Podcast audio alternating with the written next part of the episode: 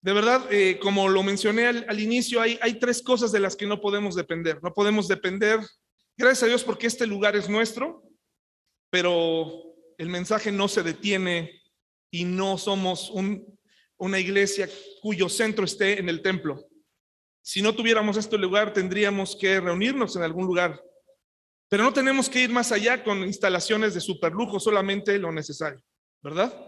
Tampoco somos una iglesia que tiene que exaltar el culto eh, y cantar y cantar o hacer un montón de cosas espectaculares para que la gente esté contenta. Así que tampoco nos centramos en el culto. Pero lo más importante, tampoco nos centramos en el pastor. Esta iglesia no depende de mí ni de mi, ni de mi estado de ánimo. Depende de nuestro Dios. ¿De acuerdo? Lo hemos dicho muchas veces. Y si alguien, y si yo faltara, y si yo fallara, algún hermano, incluso alguna hermana, tendría que salir adelante y tomar este lugar. La palabra de Dios no la puede detener nadie. ¿De acuerdo? Entonces, no depende de mí, no depende del templo y no depende del culto, depende de Dios. ¿De acuerdo? Entonces, de verdad, estoy muy contento de estar frente a ustedes un domingo más y diciéndoles que yo estoy en la misma lucha que ustedes. Yo no soy mejor que ustedes. Yo también tengo mis luchas, también tengo mis dificultades, mis temores y también como ustedes he, sido tentado en muchas ocasiones a abandonar mi fe. Y ese es precisamente el tema de esta mañana. Acompáñenme en una oración, por favor.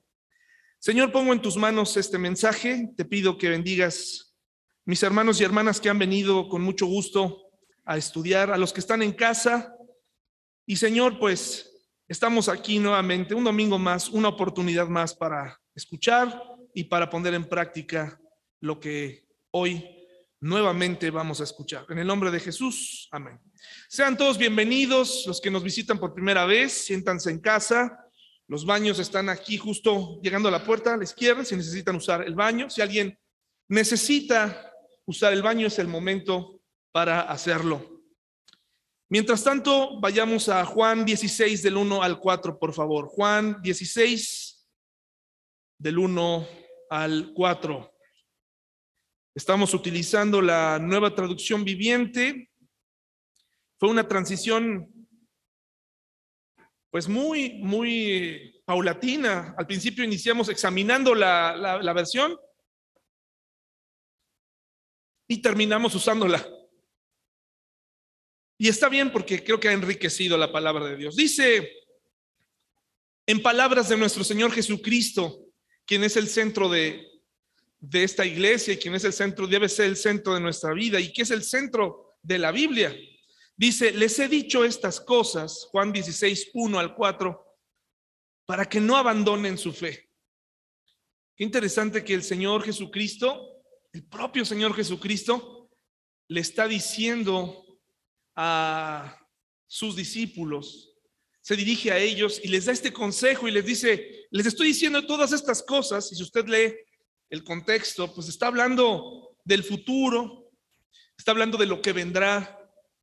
Vienen problemas, vienen situaciones para los doce.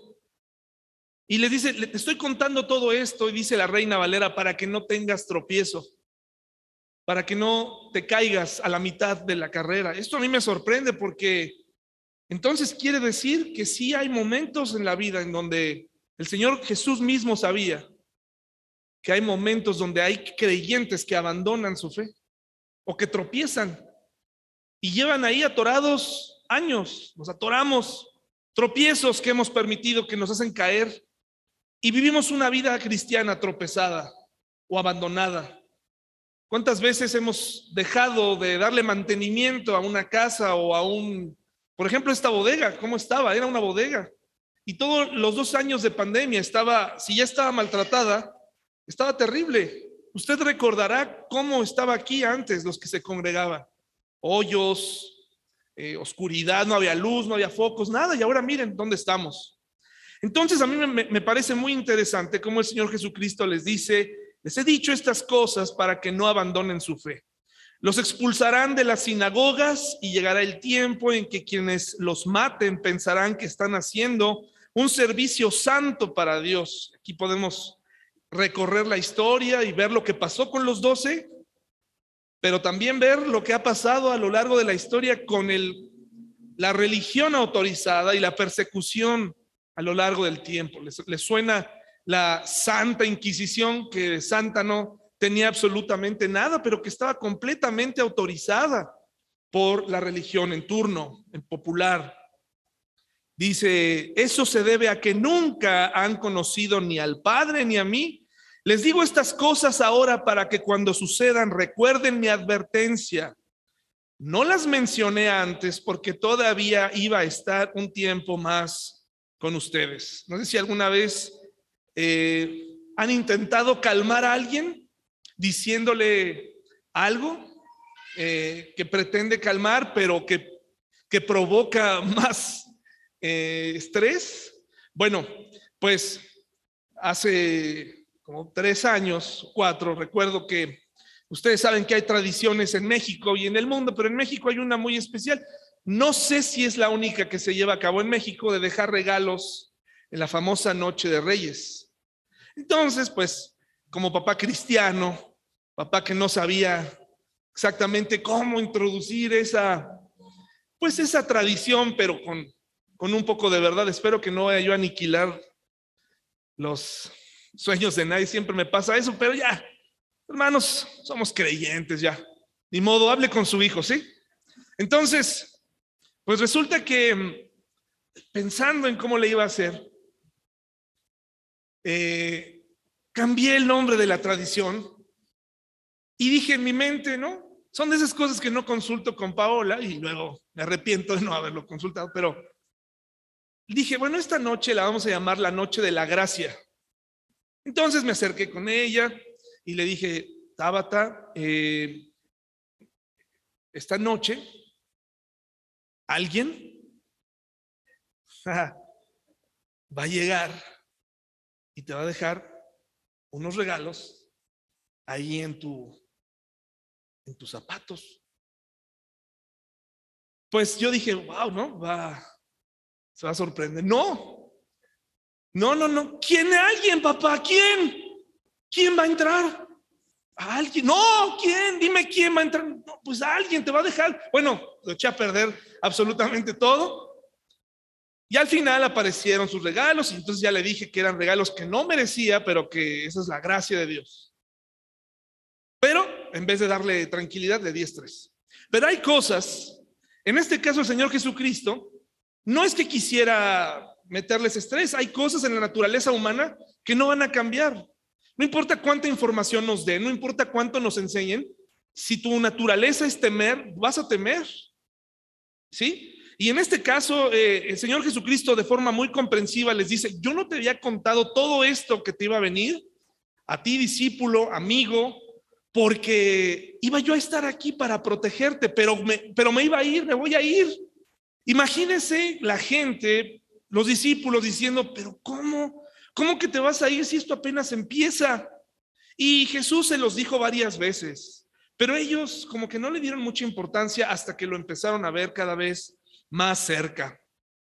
Entonces, por eso dice en el versículo 4, les digo estas cosas ahora para que cuando sucedan Recuerden mi advertencia, no las mencioné antes porque todavía iba a estar un tiempo más con ustedes, pero ya me voy y todas estas cosas de la persecución, las calumnias, todo esto que va a venir, van a tener que enfrentarlo. Y ya lo, ya lo estudiamos como argumento de la resurrección, las cosas vergonzosas que tuvieron que vivir los discípulos al esconderse, al huir, eh, despavoridos por lo que venía. Las lágrimas alivian el cerebro que arde. Como un chubasco de nubes con relámpagos, las lágrimas descargan la insoportable agonía del corazón, puesto que el desbordamiento reduce la presión del aluvión contra la represa. Las lágrimas son el material del cual el cielo teje su más brillante arco iris. Vienen las aflicciones, viene el temor y es momento de llorar. Los hombres nos guardamos, los varones no lloramos, las mujeres lo hacen más, pero si tienes que llorar para sacar adelante algo, si tienes que llorar, No hoy, no en este momento, en tu casa, cuando te enteras de algo, llora. Llorar no es un, sinónimo de debilidad. Habla de la vulnerabilidad y de la necesidad que tienes, porque llegará el momento de la verdad. En cada un momento de nuestra vida llegará uno o varios momentos de la verdad. Si tuviéramos que hablar de mercadotecnia, hay cuatro momentos de la verdad según los expertos. Al momento de comprar un producto, los mercadólogos dicen que primero la persona tiene que reconocer su necesidad cuando ve un producto, ¿no? Ellos lo hacen muy bien, despiertan en nosotros la necesidad. Algunos estamos más despiertos que otros y muy, mucho más, eh, somos más perceptivos a la publicidad, a la promoción y caemos inmediatamente. Nos hacen sentir una necesidad o de plano la reconocemos. Luego el cliente ve el producto, lo tiene en sus manos, Escoge el teléfono, escoge el desodorante, escoge el shampoo, escoge lo que tenga que hacer, lo tiene. Y todos estos dos son reconocidos como momentos de la verdad. Luego, otro momento de la verdad es que el cliente compra el producto, finalmente se lo lleva a la casa y al final el cliente tiene varios meses usándolo y ahí es cuando realmente se sabe pues si funciona el producto o no. La mercadotecnia nos enseña que hay estos cuatro momentos de la verdad. En la vida cristiana hay momentos así. Tú puedes venir esta mañana, escuchar la palabra de Dios, reconocerte a ti mismo pecador, necesitado de Dios. Puede ser que adoptes esta fe, que digas la quiero, pero de pronto empiezas a darte cuenta que hay un precio que tienes que pagar como cristiano que hay una renuncia, que hay, eh, al principio probablemente nadie te lo dijo, pero te das cuenta que muchas cosas que ahora crees o que dice la persona que predica ya no va de acuerdo a, a la vida anterior que llevabas. Ese es un gran choque. Muchas iglesias no le dicen a las personas y no les hablan de esta renuncia a la que tendrán que llegar tarde o temprano. Porque eso hace que se pierda un cliente. ¿De acuerdo?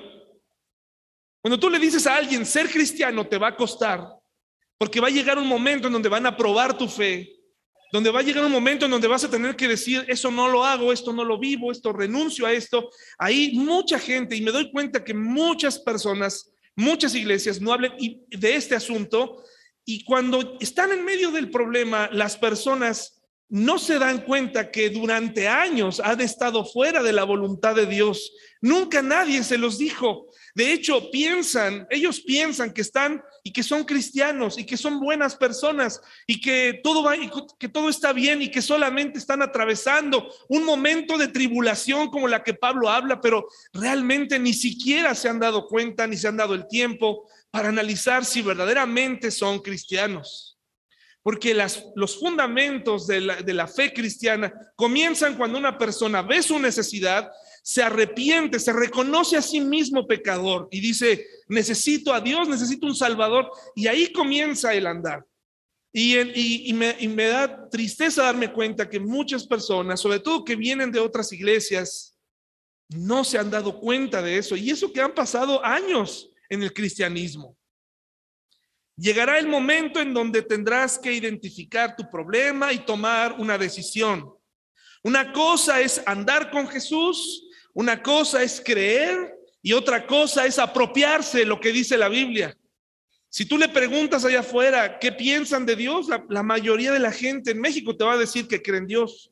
Un alto porcentaje de los mexicanos, inclusive de los ateos, te van a decir que simpatizan con Jesús. Te van a decir es que Jesús Sí, claro, Jesús es buena onda, Jesús es, es un gran maestro, Jesús, pero en ningún momento se tomaron el tiempo para pensar quién es Jesús y qué es lo que pide de nosotros. El momento de practicar, el momento, en la hora de la verdad para dar testimonio ha llegado eh, para ti y para mí. Y como con los discípulos, el momento llegó en el Getsemaní, cuando llegaron los soldados romanos liderados por uno de ellos, traicionando a Jesús con un beso. Yo no sé si Judas instauró el saludarnos de beso, pero del beso del tipo hipócrita. Antes de la pandemia, todos nos saludábamos de beso y abrazo. Y no es que a mí no me gusten los besos y los abrazos, pero muchas veces eran besos hipócritas de gente que solo te pone la mejilla, ¿no? Pero por dentro dice, qué asco, no quiero estar contigo. Yo no sé si de ahí, ahí Judas instauró una moda del beso traidor, pero aquí, desde ese momento, en el momento de la verdad de los discípulos, todos se fueron huyendo, todos escaparon. Y Jesús finalmente se marcharía a la cruz y tendría que ser probada su fe. Pero Jesús no lo hizo de la noche a la mañana. Jesús los preparó. Y dos, dos capítulos antes, en Juan 14, les dio varias instrucciones. ¿Alguna vez ha estado usted en una clase muy importante o que usted menospreció, pero que después dice, ay, qué importante era esta clase y no le puse atención? ¡Wow! ¿No? Pero siempre hay alguien que sí le puso atención al lado de ti y te salva. En la vida espiritual no funciona así. Muchas veces Jesús dijo, advirtió de lo que vendría, lo que significaría la separación, lo que significaría para ellos verlo arrestado, verlo morir y confiar en lo que Él les dijo varias veces. No se preocupen, me van a volver a ver y voy a resucitar al tercer día. Es cuestión de que nos veamos aquí al tercer día. Nos vemos en tres días. Pero ¿qué hicieron ellos? Se fueron a esconder.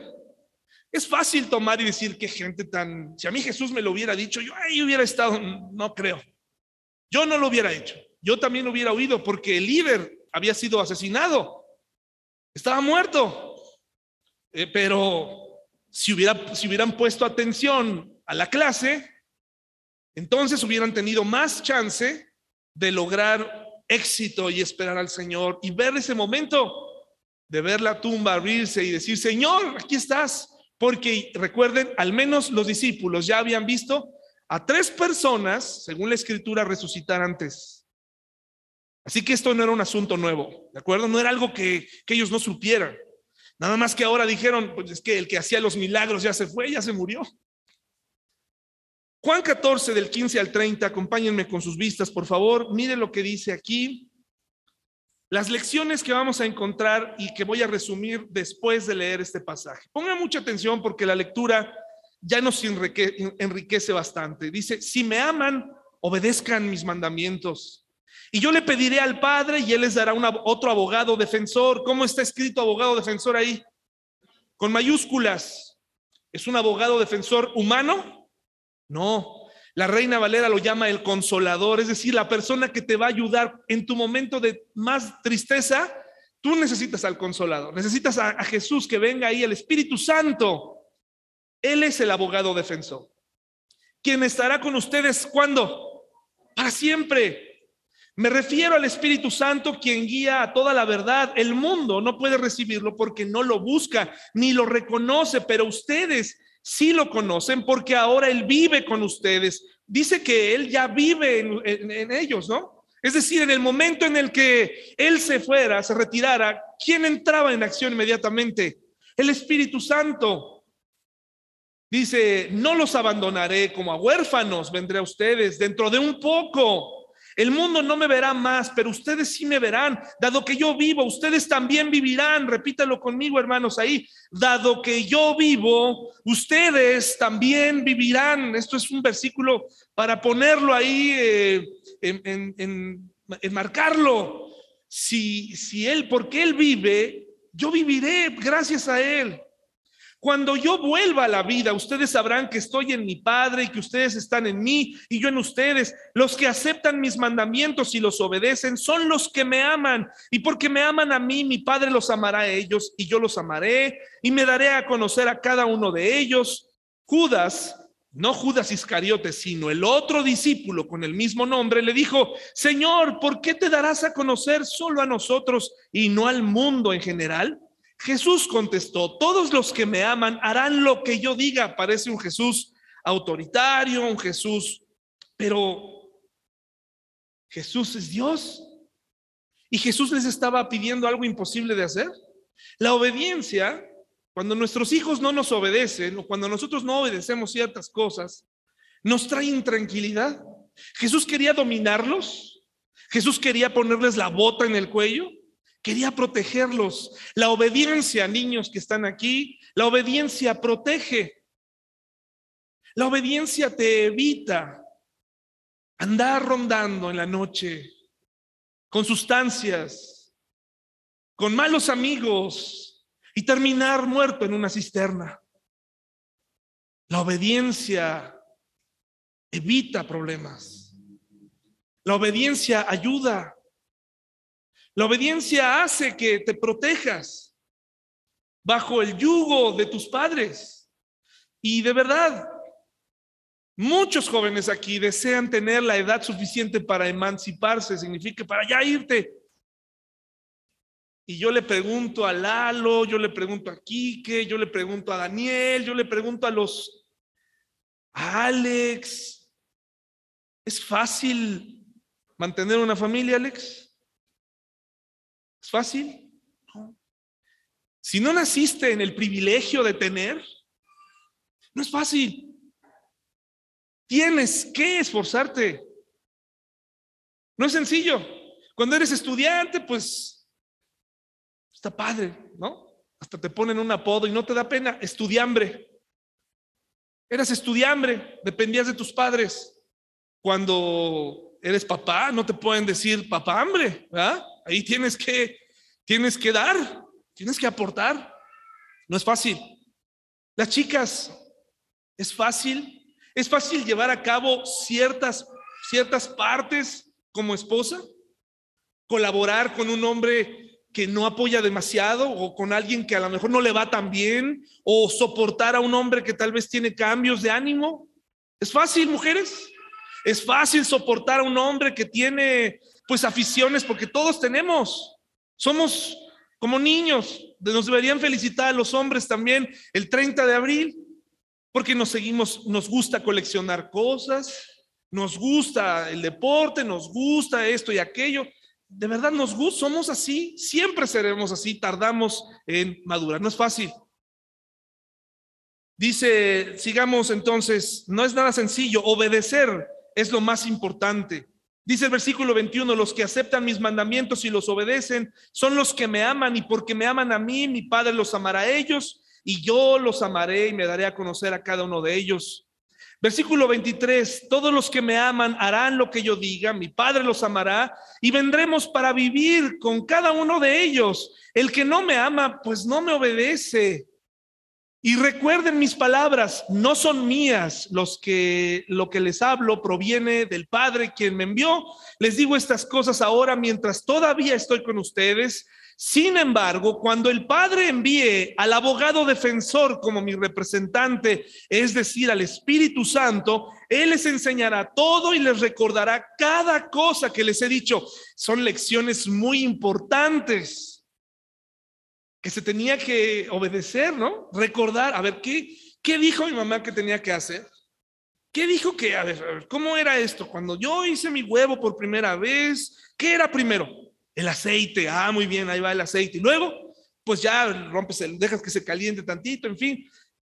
Hay una forma de hacer las cosas, pero cuando no, empiezas a ver el fuego, empiezas, le echas el huevo, ya se está pegando, la sal que hace es todo un desastre. Hay una norma, hay una receta para eso, en donde lo siguiéndola, todo saldrá bien. Dice el 27, les dejo un regalo. Aparte, un regalo muy importante. Paz en la mente y en el corazón. Y la paz que, que yo doy es un regalo que el mundo no puede dar, así que no se angustien ni tengan miedo. Recuerden lo que les dije, me voy, pero volveré a ustedes. Si de veras, si de veras me amaran, se alegrarían de que voy al Padre, quien es más importante que yo. Les he dicho estas cosas antes de que sucedan para que cuando sucedan ustedes crean. No me queda mucho tiempo para hablar con ustedes porque se acerca el que gobierna este mundo. Él no tiene ningún poder sobre mí, pero haré lo que el Padre me manda para que el mundo sepa que amo al Padre. Vamos salgamos de aquí. Es decir, vamos a poner en práctica lo que les acabo de decir. ¿Y qué les dijo? Que la obediencia es una muestra de amor. Y si trabajar en equipo y si el tomar en cuenta la opinión en la familia de tu esposa y de tu esposo es, es, hermana o prima hermana o muy cercana a la obediencia, vale la pena, ¿no? Es parte de la obediencia. Ayuda a trabajar en equipo en el hogar. Les enseñó que es importante obedecer porque en este momento se requería obedecer sus palabras. Luego dice que vendría el abogado defensor que consuela, que ayuda, que lucha nuestra causa, que está a nuestro favor y que además nos va a recordar las cosas. Qué raro que cuando viene la prueba no recordemos nada de la Biblia. ¿A qué se deberá? Dos opciones. Número uno, el Espíritu Santo no está en ti. Por eso no te recuerda nada. Número dos, está apagado dentro de ti, a consecuencia del pecado. Por eso cuando viene la prueba, lo primero que piensas es en hacer tu voluntad. Que prevalezca tu opinión y que prevalezca tu gallardía, tu valentía, tu conocimiento. Son las dos opciones. ¿En cuál estás tú? O no está, o si está, está apagado. Las dos tienen solución. Si no está, hoy puedes invitar a que venga. Hoy puedes pedirle al Señor que venga a tu vida. El Espíritu Santo está disponible. Es solamente cuestión de, reconocer tu necesidad, decir con razón, con razón estoy como estoy. Por favor, Dios, reconozco que necesito un Salvador. Envía a tu abogado a mi corazón para poder entender todas estas cosas, para recordar en los momentos más difíciles. Y si está pagado, entonces tienes que confesar tu pecado. Y tú sabes cuál es. No hay nadie aquí que pueda andar y decir, no, pues este soy yo, no. Los cristianos que están equivocados generalmente piensan que no tienen ningún pecado. No hace mucho alguien me dijo, yo soy bueno. Yo soy bueno. ¿Qué dice la palabra de las obras? Que no hay justo ni a un uno. ¿Qué más enseñó? Que hay esperanza para la vida eterna. Que si Él vive, este, esta persona que envejece también tiene esperanza. Viviré porque Él vive. Dice que Él vino a regalarnos paz. ¿En dónde? ¿En el mundo? No, hermanos y hermanas y amigos que nos visitan, Jesús no vino a prometer la paz mundial. No existe eso. Hasta que Él no venga, no habrá una paz verdadera. Habrá una falsa paz, pero una paz verdadera. Pero ¿en dónde necesitas tener paz tú y yo? ¿Dónde lo necesitamos? En, en, el alma y en el corazón. Ahí la necesitamos, pues Él prometió eso. Y luego dice algo increíble de lo que vamos a hablar un poco más hoy. Regresaré los discípulos lo verían resucitado al tercer día, pero la promesa de su retorno después de ascender al cielo, la ascendencia de Jesús, la, eh, asunción de Jesús, es la única que está en la Biblia. Nadie más ascendió así como él, ¿de acuerdo? Y dice, la promesa de su retorno físico es una promesa para ti y para mí, que somos cristianos. Juan 14 del 1 al 4, por favor. Juan 14 del 1 al 4. Yo sé que algunos de ustedes van a poder entender muy bien esta ilustración porque a todos nos ha pasado. ¿Has estado en una reunión donde la estás pasando increíble? ¿Y te quieres ir? No te quieres ir, te la pasas súper bien. Visitan amigos. No quiero que acabe esta noche. O sea, wow, que siga. Me parece que estar con Jesús era algo así, ¿no? Yo creo que estar con Jesús era algo magnífico. El hombre, y cuando digo hombre, por favor sepan que sé que es Dios, ¿sí? El hombre amable, firme, amoroso, que no le importaba lo superficial, que no estaba viendo eh, si estaban peinados o no, los amaba, estaba con ellos, Imagínate una plática con Jesús como era. Pero ¿qué tal cuando te llamaba la atención? Probablemente sentías pena. Esta falsa idea de que el pastor tiene poderes o similitudes con como ungido, por favor, eso es una aberración. No se sienta mal si un día tiene un problema conmigo. No se sienta mal si un día se enoja conmigo. O si yo me enojo con usted. No se sienta mal, no pierda el tiempo. Yo no soy nadie. No permita que nadie le haga sentir como chinche, ¿no? Es que el pastor, por favor, hermanos, Jesús era Dios, es Dios. Nosotros somos solo hombres. Pero hay quien ocupa, ¿no? Ay, es que ya me llamó la atención el pastor, ya me vio mal. Por favor, hermanos son tonterías. Sí comprende usted porque estoy aquí arriba, ¿verdad? Es porque si no, no nos veríamos bien. Pero no es por autoridad. Y dice eh, la, porción que estamos leyendo aquí, increíble las conversaciones con Jesús y de pronto les dice que ya se va. Empieza a decir, empieza a cruzar, no, pues yo sin ti no voy. Yo sin ti pues no le sigo. Empezaron. Y entonces dice Jesús, no dejen que el corazón se les llene de angustia.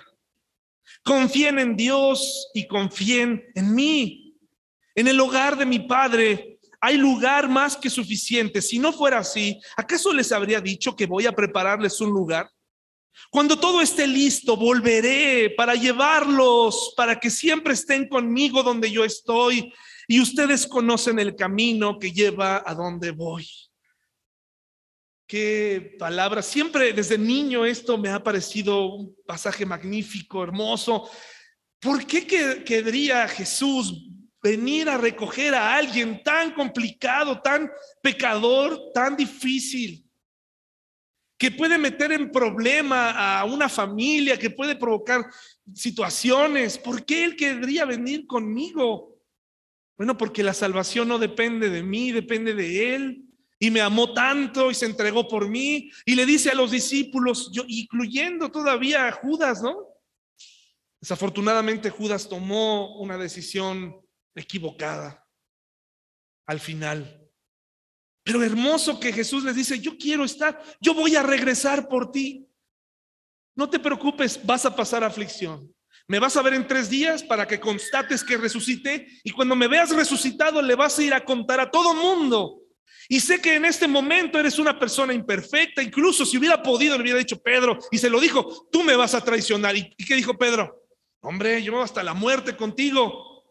Pero yo sé que cuando le dijo esto, él sabía en su corazón, Pedro, tú vas a ser capaz de compartirle, tú te estoy viendo ahora, eres alguien que estás hablando de más, pero en un futuro serás alguien importante en el plan de Dios. Y tú y yo tenemos algo importante que hacer en el plan maravilloso de Dios, en su estrategia. Tú y yo tenemos algo grande. Ya nos alcanzó, ahora es momento de hacer algo importante.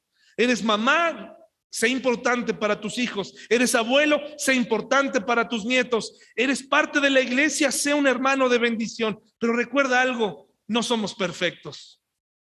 Aquí estamos todos nosotros llenos de imperfección. Eso es justamente lo que Él le llamó la atención para salvarnos, nuestra imperfección. Qué interesante y qué maravilloso, hermanos y hermanas, que les dice esto. En la casa de mi padre muchas moradas hay. Y en el capítulo 16 les está diciendo, les digo todo esto para que no abandonen la fe. Porque como lo vimos el miércoles en Santiago, hay momentos, vendrán momentos donde todo lo que quieres es huir donde todo lo que quieres es escapar, pensando que hay una lejana isla donde tus problemas no te van a alcanzar.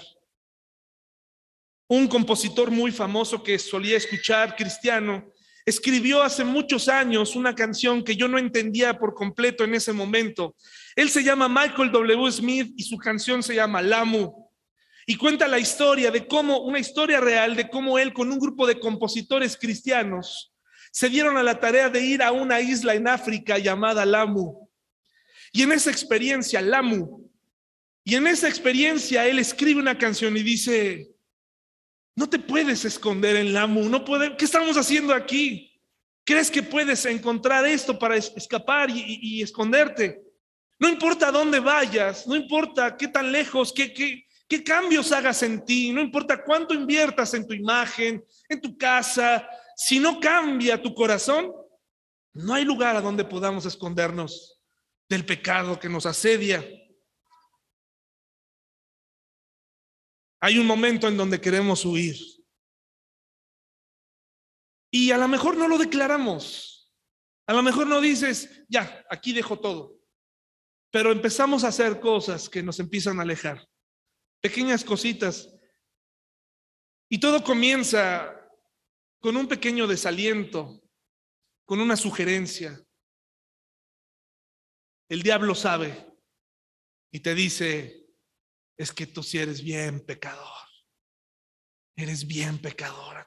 Por favor, tú ni deberías estar ahí.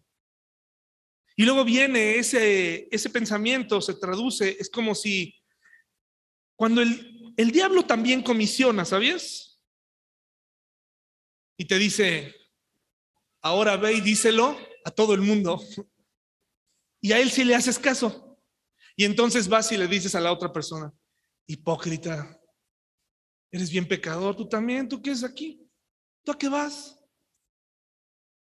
¿Y qué hace la otra persona? No, sí es cierto.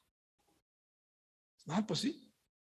Entonces, no habría nadie aquí. No hemos comprendido que la iglesia no es para ganadores, es para perdedores. La iglesia es para aquel que recae. La iglesia es para aquel que ha considerado abandonar su fe. Jesús vino a salvarte.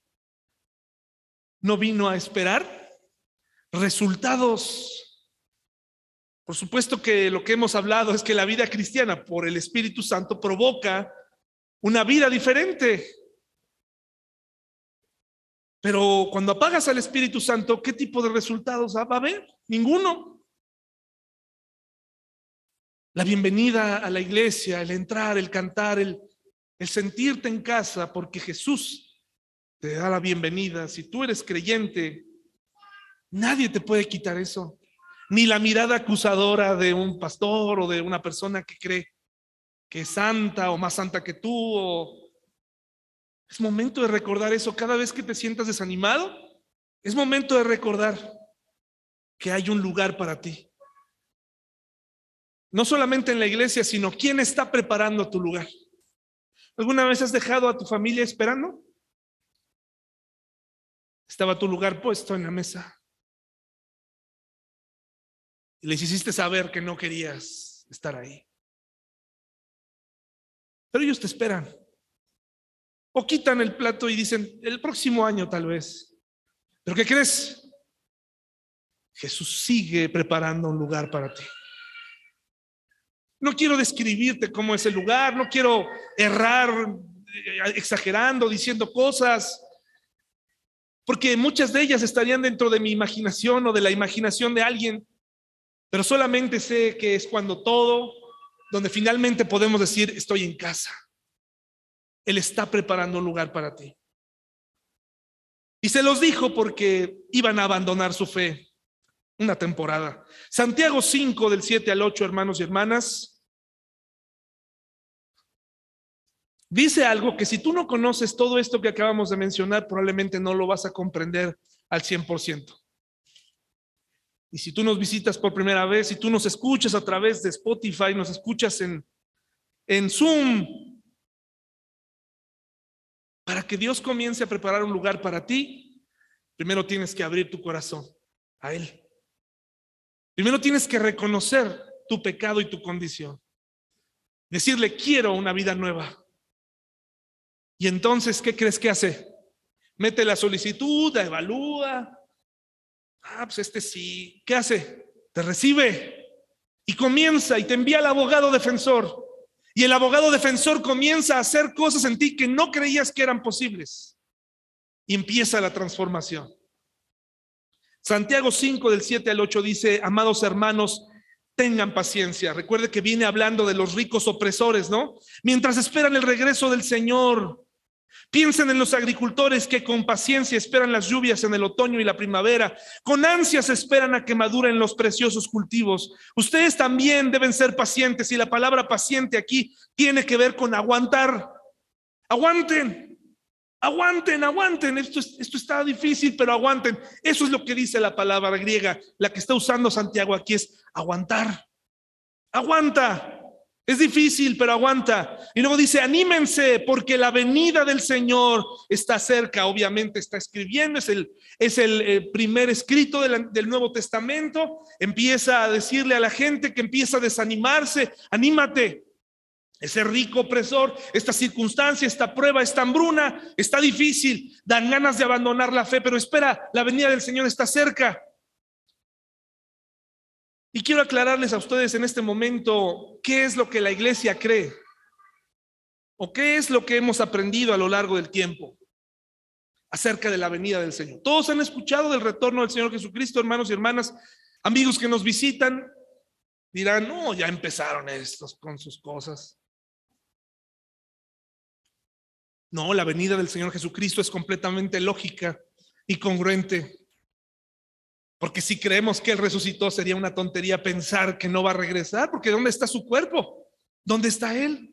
Es más, si vienes de un contexto católico, debes saber que Jesucristo no está en el crucifijo.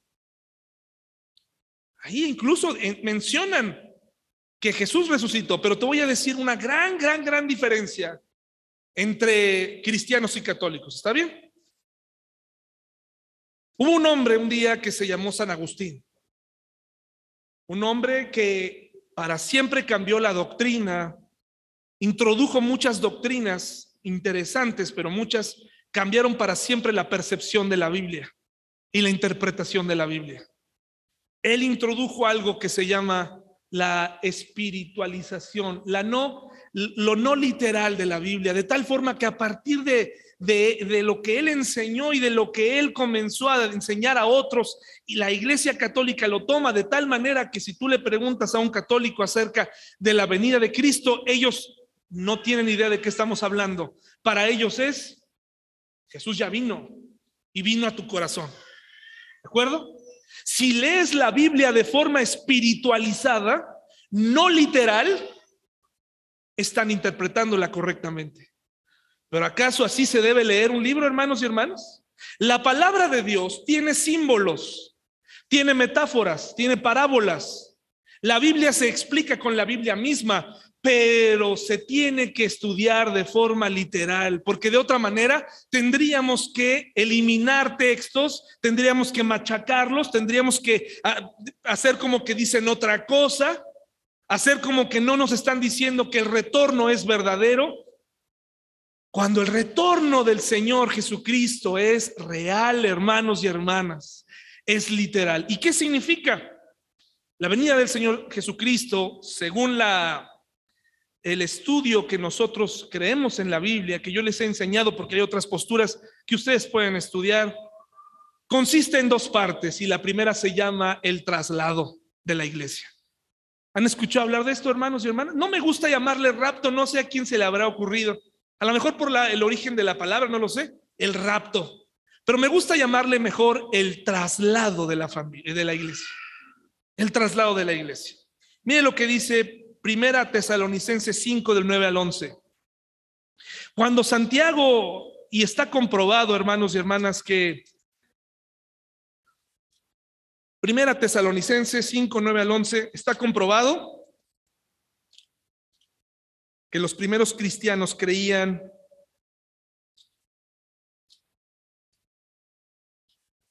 que antes de que llegara el milenio en el que el Señor Jesucristo reinará sobre la tierra, ellos creían que vendría primero el traslado de la iglesia y luego su retorno y luego el milenio.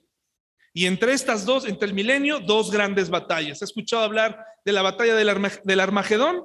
Bueno, esa batalla del Armagedón no es una película y no tiene nada que ver con el, el día final, porque la batalla del Armagedón no es la última batalla. Sí, eso es parte de la ficción. La Biblia habla de otra batalla que se llama Og y Magog, ¿ok?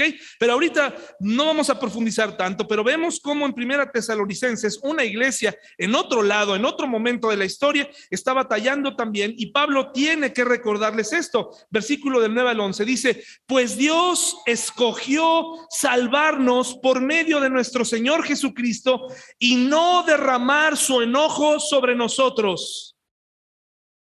Hermanos y hermanas, ¿Qué es lo que nosotros estamos esperando y por qué tenemos que animarnos mutuamente como iglesia? Lo que estamos esperando como iglesia nosotros es que el Señor traslade a su iglesia. ¿Qué significa? Que un día desaparezcamos de aquí. ¡Wow! Pero qué fantasioso.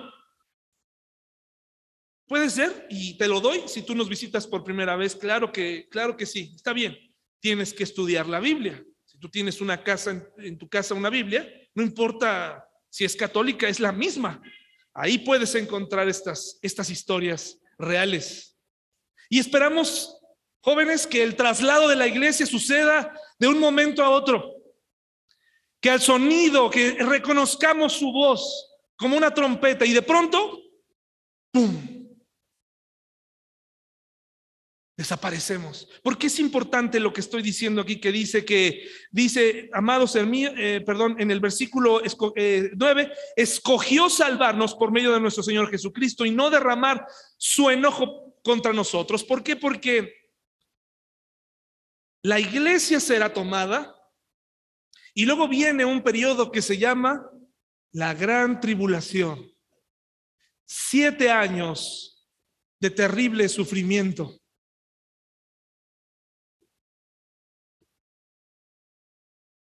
La Biblia enseña que la iglesia es la novia del Cordero. Eso es lo que dice. Y mientras, ¿y saben cuánto duraban las ceremonias previas a la boda? Siete días. ¿Cuántos días tiene una semana? ¿La novia estará festejando o estará siendo zarandeada por la gran tribulación. ¿Usted qué opina? Está celebrando. Está celebrando. No está, no, no está, porque aquí dice, no nos pusimos. La novia está, no, no, está, no estás para el enojo, para la ira de Dios. Estás, Él te tomó para celebrar en el cielo las bodas del Cordero. Siete días. Y en esos siete días está ocurriendo hay unas cosas hermosas en, los simbolismos de una boda judía. El, el, novio desposa a la novia y va por ella. Celebran siete días. La toma en la noche como si fuera un, un rapto. La toma. Celebran durante siete días y viene la boda. ¿Para qué? ¿Para qué Jesús? ¿Para qué la Biblia pone a la iglesia como novia, que la vas a ubicar en un contexto de una boda judía y después vas a deshacer esa, esa tradición. Es una clara referencia de lo que estará ocurriendo en la tierra. Cuando Él haya, nos haya tomado, serán las bodas del Cordero, el tribunal de Cristo y luego las bodas del Cordero y después, ahora sí viene el retorno del Señor con nosotros a la tierra para reinar con Él. La gente en Tesalonicenses estaba preocupada porque sus familiares estaban muriendo, porque la gente estaba eh, sus familiares eh, pues ya estaban haciéndose ancianos, no venía el Señor y, todo el mundo pensaba, bueno, si Santiago pensaba que ya venía y, y, no regresaba, dos mil años después estamos aquí nuevamente pensando, ¿por qué no regresó el Señor? ¿Se está tardando? ¿Acaso estaban inventando? El entusiasmo de muchos cristianos ha ocasionado que muchas personas se atrevan a ponerle fecha al retorno del Señor. ¿Lo ha escuchado? Hace poco un pastor muy conocido dijo que en el 2028.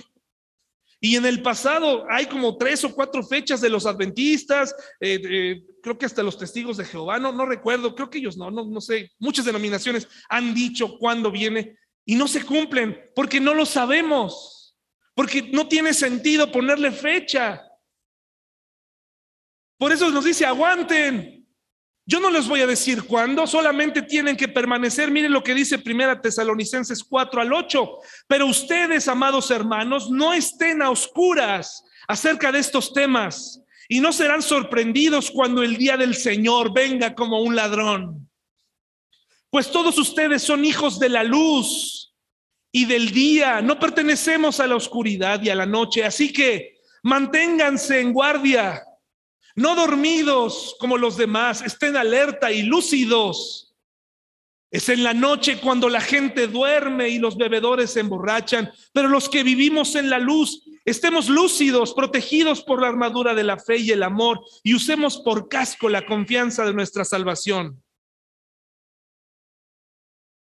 Entonces nos animamos diciéndonos mutuamente, estamos en la luz.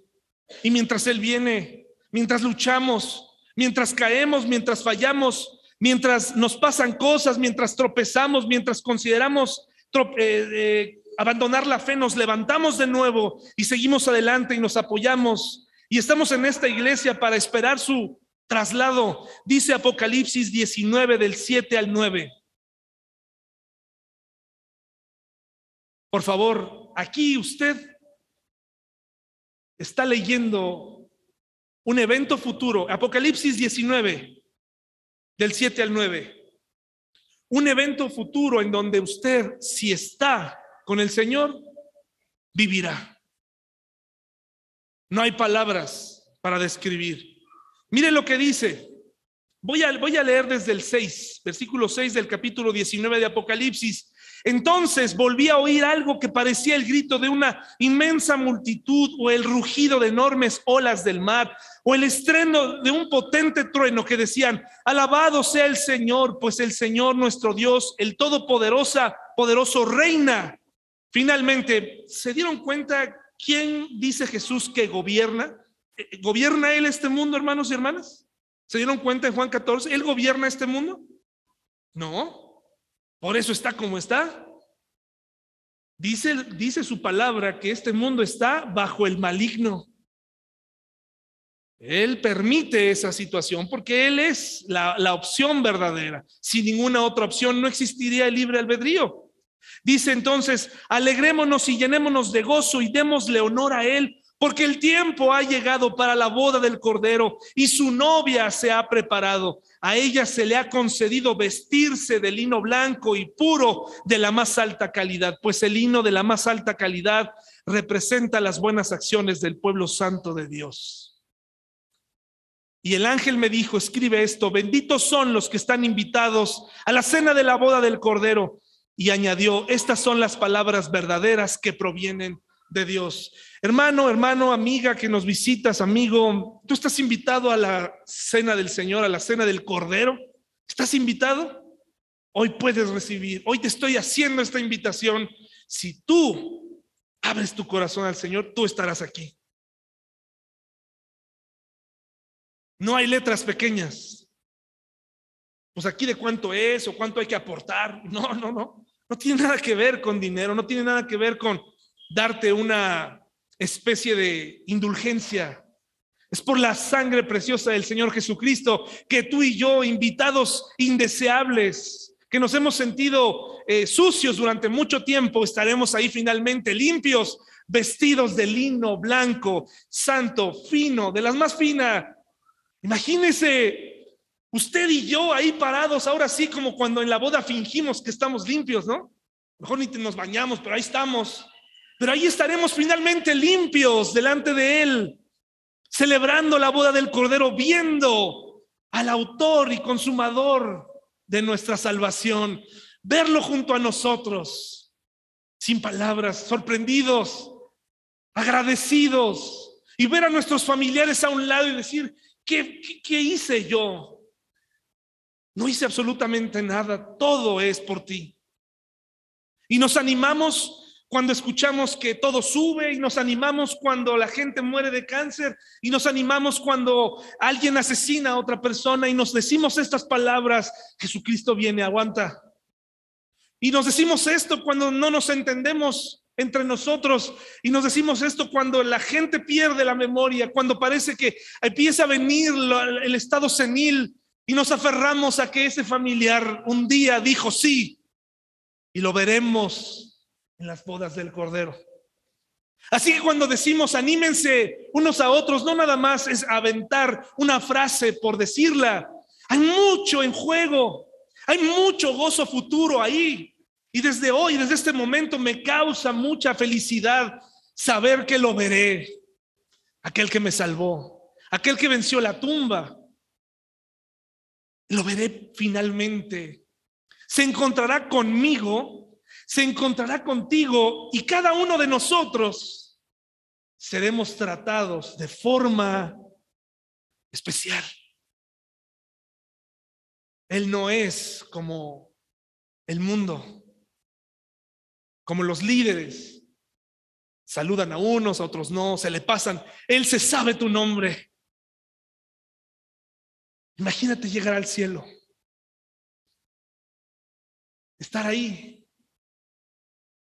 Por favor, permítame ponerle un poco de humanidad al asunto. Y que el autor, el rey, el consumador de la fe se acerque a mí, se acerque a mi hija que le pido que Dios alcance un día y le, dije, y le diga, Tabata, bienvenida, bienvenida.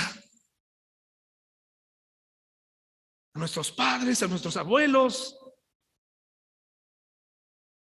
Por eso hablamos del Señor, por eso compartimos a la gente, por eso aguantamos caras, por eso aguantamos situaciones difíciles, que se viven en casa con la gente que no cree y vale la pena continuar y decirle, hay un plan, hay un futuro que no termina aquí. La vida, la muerte no es el final.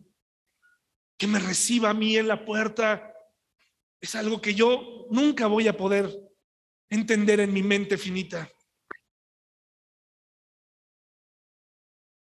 Romanos 13, del 10 al 14, hermanos. Aquí vamos a terminar. Yo sé que en este momento, como lo he platicado con algunas parejas con las que me ha tocado hablar, junto con mi esposa que me ayuda mucho cuando hablamos con las parejas. Y llegan las parejas y las parejas dicen en este momento, yo no quiero saber nada de él. Yo no quiero saber nada de ella. Me quiero divorciar, me quiero ir. Y yo les digo, así te sientes. Está bien, eso es lo que sientes ahora. Deja que Dios haga el trabajo. Deja que Dios te devuelva eso, ese amor por Él, por ella. Está bien sentirse así. Y yo sé que en este momento hay aquí personas y corazones que dicen, yo no tengo cabeza para pensar en un evento futuro cuando mi realidad, cuando mi retorno a casa, mi entorno está de cabeza.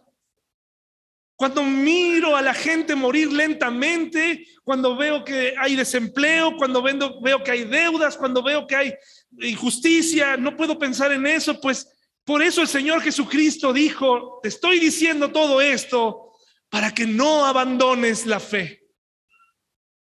Y por eso hoy te lo digo a ti, anímate porque un día esto terminará. Dice Romanos 13 del 10 al 14. Romanos 13 del 10 al 14. El amor no hace mal a otros, por eso el amor cumple con las exigencias de la ley de Dios. Esto es aún más urgente porque ustedes, saben que es muy tarde, el tiempo se acaba. Despierten, porque nuestra salvación ahora está más cerca que cuando recién creímos. La noche ya casi llega a su fin. El día de la salvación amanecerá pronto. Por eso, dejen de lado sus actos oscuros, como si se quitaran ropa sucia, y pónganse la armadura resplandeciente de la vida recta ya que nosotros permanecemos, pertenecemos al día, vivamos con decencia a la vista de todos, no participen en la oscuridad de las fiestas desenfrenadas y de las borracheras, ni vivan en promiscuidad sexual e inmoralidad, ni se metan en peleas, ni tengan envidia, más bien vístanse con la presencia del Señor Jesucristo y no se permitan pensar en formas de complacer los malos deseos. Es decir, esta tarde al llegar a tu casa y sientas que quieres abandonar tu fe y estés en un momento a solas con tus pensamientos y nuevamente te ataque este sentimiento de valdrá la pena estar esperando esto, ve, levántate Ve a tu closet espiritual y saca la vestimenta como si ya la tuvieras para aquel día, como esa asistencia a la boda del Cordero. Y di, mi, mi smoking, mi traje está ahí, mi vestido está ahí, ahí está, ahí está, me lo voy a poner.